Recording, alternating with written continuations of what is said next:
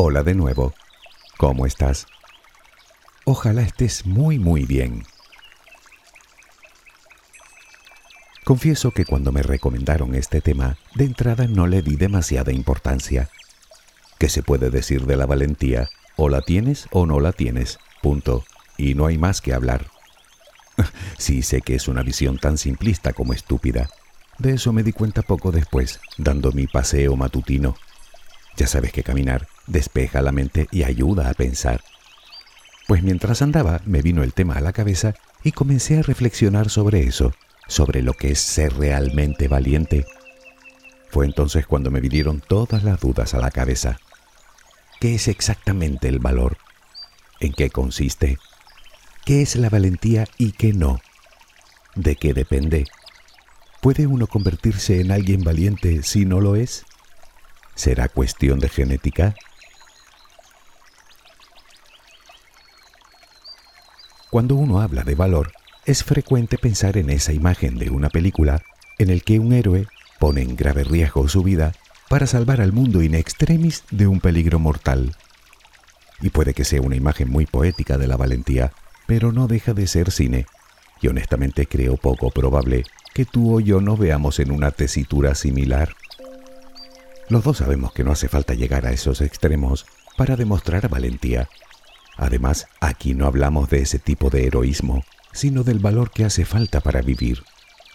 De hecho, se me ocurren un montón de situaciones en el día a día en el que muchísimas personas humildes demuestran verdadero valor y determinación, dignos del más ilustre superhéroe. Seguro que estarás de acuerdo conmigo en que el valor puede tener muchas cosas, pero de simple, nada de nada.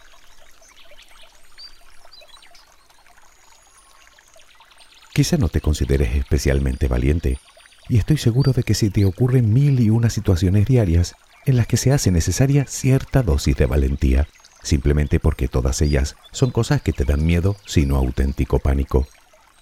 Ya, a ti, a mí y a todo el mundo. ¿O crees que ser valiente consiste en no tener miedo?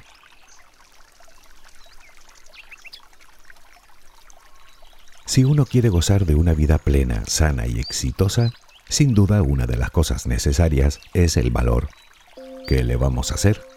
Valor para levantarnos por la mañana, para luchar por los nuestros, valor para tomar decisiones, para perseguir nuestras metas, para madurar, para decir la verdad, para hacer lo correcto, aunque para ello tengamos que enfrentarnos a nuestros seres queridos, o el más difícil todavía, enfrentarnos a nosotros mismos valor para asumir los errores y para rectificar, valor para sobreponerse a la frustración y a los insabores de la vida, para encajar la derrota y volver a intentarlo una y otra vez, valor para acometer el futuro, para alejarnos de la tentación o incluso para entablar nuevas relaciones, valor para aceptarse, para ser uno mismo, para mostrar debilidad, incluso y como decía Gandhi, para dar amor. Según él, dar amor es prerrogativa de los valientes.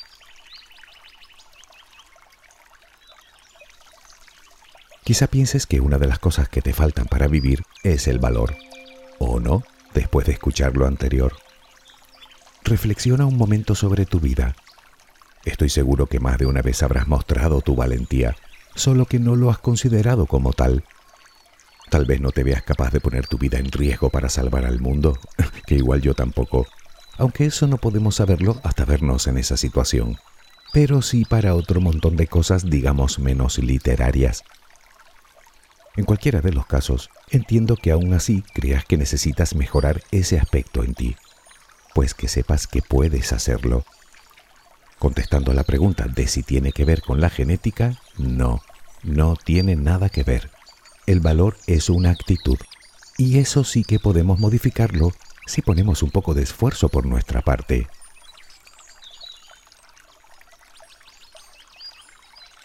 Pero empecemos por el principio. ¿Qué es la valentía? Diseccionemos un poco el concepto. En realidad no es un término fácil de definir, como tampoco lo es establecer una línea que separe lo que es valentía y lo que no. En este caso, el diccionario no me pareció que pudiera aportar nada nuevo, así que decidí acudir a otras fuentes. Preguntémosle a un hombre de los que consideraríamos muy valientes, Nelson Mandela.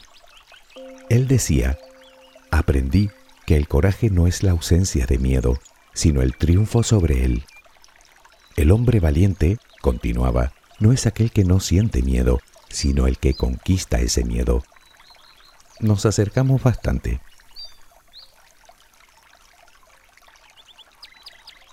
Pero, ¿y qué dice la psicología? Para la psicología la valentía es un rasgo de nuestra personalidad que marca la actitud con la cual una persona reacciona y responde a una situación que le da miedo, bien porque entraña peligro o algún tipo de riesgo. Se considera algo así como una fuerza personal interna que nos empuja a actuar con arrojo y determinación a pesar de dicho miedo, bien sea real o imaginario, como son muchos de los miedos que llevamos dentro. En resumen, es la capacidad de mostrar valor con el fin de lograr un objetivo, enfrentándonos a una oposición que puede ser tanto externa como interna. Este rasgo de la personalidad puede ser permanente, es decir, que la persona es valiente de por sí, o podría ser, digamos, momentáneo.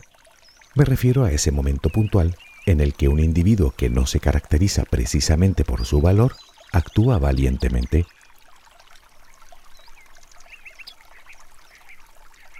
¿Dónde empieza y dónde termina la valentía? ¿Qué podemos considerar un acto de valor y qué no? Bueno, un acto de valor tiene que llevar aparejado un riesgo, o en cualquier caso, consecuencias negativas que el individuo debe aceptar. Por otro lado, debe tener un propósito, bien sea la resolución de un problema o bien sobrellevar una situación difícil. Y por último, debe tener al menos cierta probabilidad de éxito. Con estos requisitos creo que podemos hacernos una idea de dónde se encuentra esa línea de la que hablábamos que separa el valor heroico de la más absoluta estupidez. Sin embargo, y aún así, tengo la sensación de que en ocasiones no terminamos de entender bien el concepto.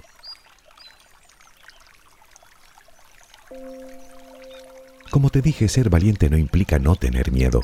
Solo los necios no lo tienen, puesto que es consustancial a nosotros, sino ser capaz de enfrentarnos a él.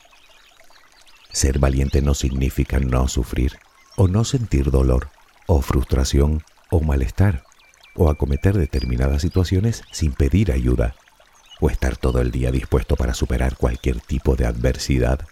Eso es imposible, puesto que no venimos de un lejano planeta llamado Krypton. Somos seres humanos, terrícolas, nada más y nada menos.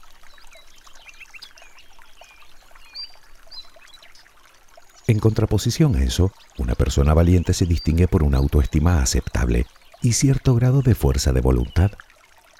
Hace frente a sus miedos e inseguridades, gestionando correctamente sus emociones y actuando con seguridad y firmeza cuando debe hacerlo. Las personas valientes suelen ser asertivas y no tienen demasiado miedo a equivocarse. Además no sienten excesiva preocupación por las opiniones de los demás y en general no suelen adelantar los acontecimientos.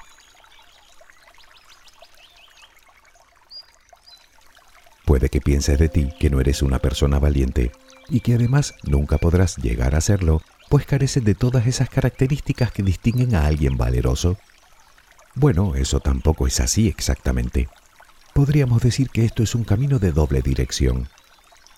Resulta que las personas valientes tienen, como te dije, una autoestima razonablemente alta, pero lo que hacen es alimentarla cada vez que se enfrentan a un miedo Quiero decir que enfrentarnos y superar un miedo hace que nuestra autoestima y nuestra autoconfianza aumenten considerablemente, pues nos demostramos a nosotros mismos que somos capaces. Recuerda que esa es la mayor ventaja con la que podemos contar prácticamente para todo. Creer firmemente que podemos.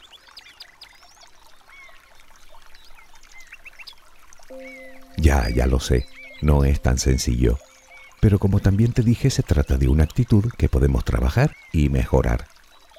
La pregunta es, ¿cómo? ¿Qué podemos hacer para convertirnos en alguien más valiente de lo que somos ahora? Pues me temo que no nos queda otro remedio que empezar por identificar nuestros miedos. Puede incluso que de algunos ni siquiera seamos conscientes, pero los podemos averiguar si miramos en nuestro interior y le damos la vuelta, es decir, indagamos en las cosas que nos restan valor. A continuación debemos hacer una lista con ellos. La idea es ponerles nombre, delimitarlos lo más que podamos, lo cual nos ayudará a tener una visión algo más objetiva de ellos. Y ya puestos, ordenarlos en función del valor que creemos que necesitamos para cada uno de ellos, con el fin de empezar a trabajar en el que consideremos que menos riesgo conlleva o con el que menos miedo nos da. Habrás adivinado que el paso siguiente sería intentar descubrir su origen, averiguar de dónde parten, cuándo y cómo aparecieron esos temores en nosotros. Es la manera que tenemos de racionalizarlos y de distanciarnos un poco de ellos. La mayoría de nuestros miedos aparecen por experiencias vividas, incluso por experiencias de otras personas. Es decir, que los aprendemos. Podría ser simple miedo al fracaso debido a que ya una vez fracasaste o viste a alguien fracasar en la misma empresa. Podría ser miedo al rechazo o al ridículo o al abandono debido a otras tantas experiencias, tanto propias como ajenas, que dejaron en ti una profunda huella. No queda otra. Si queremos superar nuestros miedos, es necesario mirarlos a la cara, intentar reconocerlos y comprenderlos.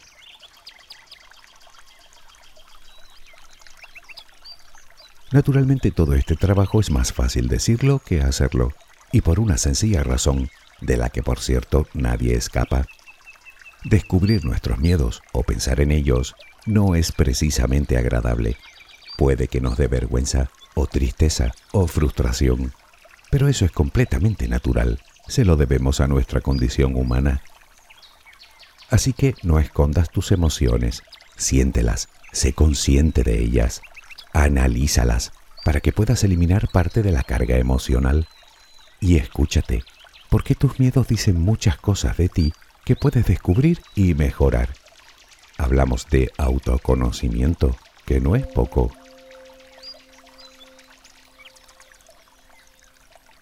Puedes hacerlo, todo el mundo puede si se lo propone. Que sea complicado no significa que sea imposible. En el fondo solo requiere que te muestres un poco de honestidad, solo eso.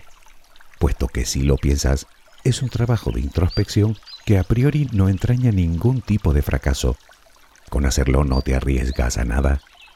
Quiero decir que no vas a ser más cobarde de lo que eres ahora, si es que te consideras así.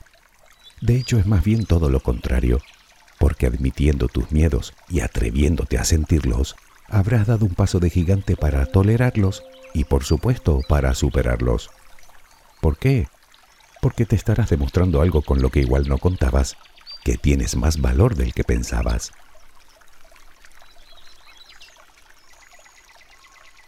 Y es que si es importante reconocer tus miedos, tanto más lo es entender que todos somos valientes para determinadas cosas, y tú también.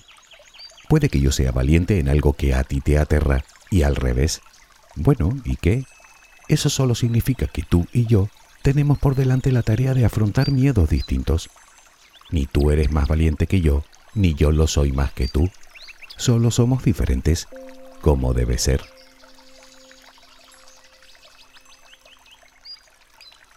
Por lo tanto, llegados a este punto, tenemos dos cosas claras.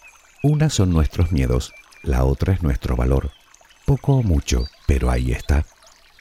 De todas formas, esto es solo el comienzo, que no está nada mal, pero no nos podemos quedar aquí.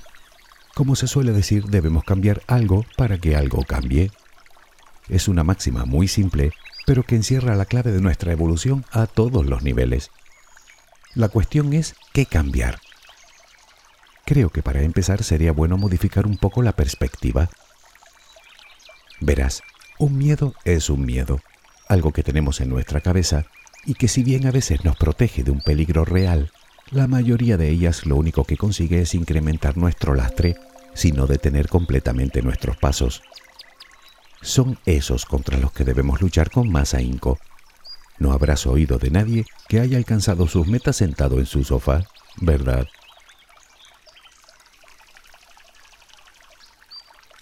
Imaginemos por un momento que tienes en la cabeza un proyecto que no te atreves a empezar porque te da miedo, sea el que sea. En primer lugar debes confiar y creer en tu capacidad de ser valiente, principalmente porque de un modo u otro ya te lo has demostrado. Busca aumentar la confianza que depositas en ti, mejorando tu aspecto, tus conocimientos, tus habilidades. A continuación debes describir con todo lujo de detalles y de forma realista la o las metas que quieres llegar a conseguir. Da igual si es un proyecto personal o un proyecto laboral, como si es invitar a alguien a salir. Crea un plan de acción, prepárate, ensaya, practica, haz un guion si lo consideras necesario, cualquier cosa que te ayude a lograrlo. Siempre puedes buscar un modelo a seguir en otra persona que se haya enfrentado a un reto similar y que lo haya logrado. Y no menos importante, visualízate habiéndolo conseguido. Verte a ti disfrutando de los beneficios de tu éxito te dará el valor que necesitas para intentarlo con más determinación si cabe.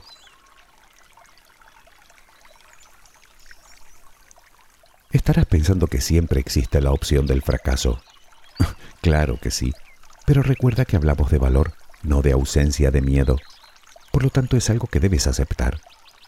Algo que te puede venir muy bien es preguntarte por lo peor que puede pasar. Tal vez descubras que no era para tanto, o que el esfuerzo bien merece la pena, habida cuenta de lo que puedes llegar a ganar. Habrás comprobado que el valor lleva aparejada una gran dosis de aceptación. Acepta que el error y el fracaso son parte de la vida, pero que incluso estos pueden traer enormes beneficios, como son el aprendizaje y la experiencia. Acepta tu vulnerabilidad, que no es más que aceptar tu condición humana.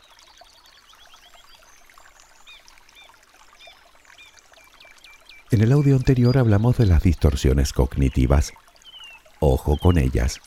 Evita por todos los medios caer en esas trampas.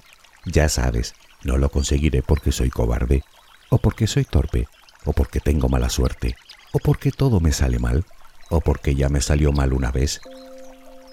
Puestos a aceptar, debemos aceptar también la incertidumbre y no adelantar los acontecimientos, porque el futuro, como hemos dicho muchas veces, no lo conoce nadie, por lo tanto es del todo incontrolable.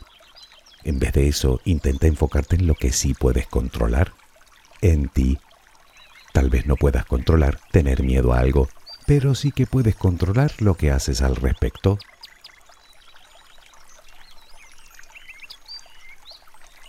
Olvida el perfeccionismo. Primero porque no eres una persona perfecta, ni tú ni nadie. Segundo porque el perfeccionismo no lleva necesariamente al éxito. De hecho, muchas veces solo nos conduce a la pasividad, ante el miedo de no obtener un resultado perfecto. Y tercero, porque entre el blanco y el negro existen un sinfín de tonalidades intermedias. Quiero decir que entre el éxito más absoluto y el más estrepitoso fracaso, también hay muchos matices que debemos valorar. El motivo por el que muchas veces no somos capaces de ver estos aspectos se debe a nuestra rigidez mental. Por lo tanto, nos convendría también trabajar la flexibilidad mental, una habilidad que nos permite abordar la situación o el problema desde distintos puntos de vista.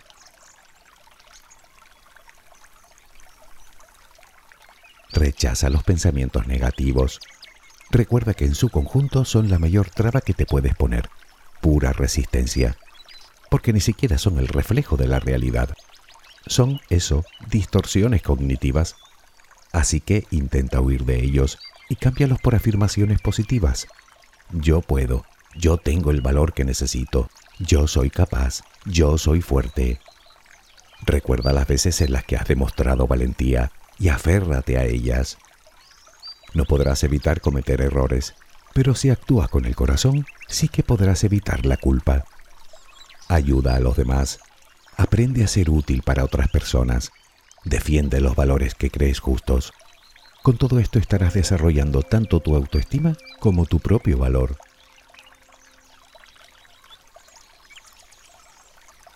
Por supuesto, no te compares con nadie.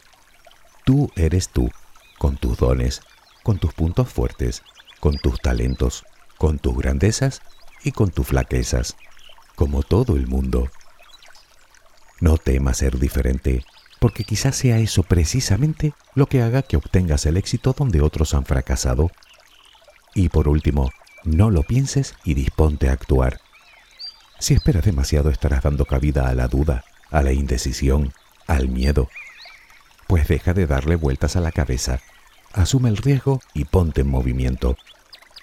Pide ayuda si lo necesitas, que eso no es de cobardes, es de inteligentes.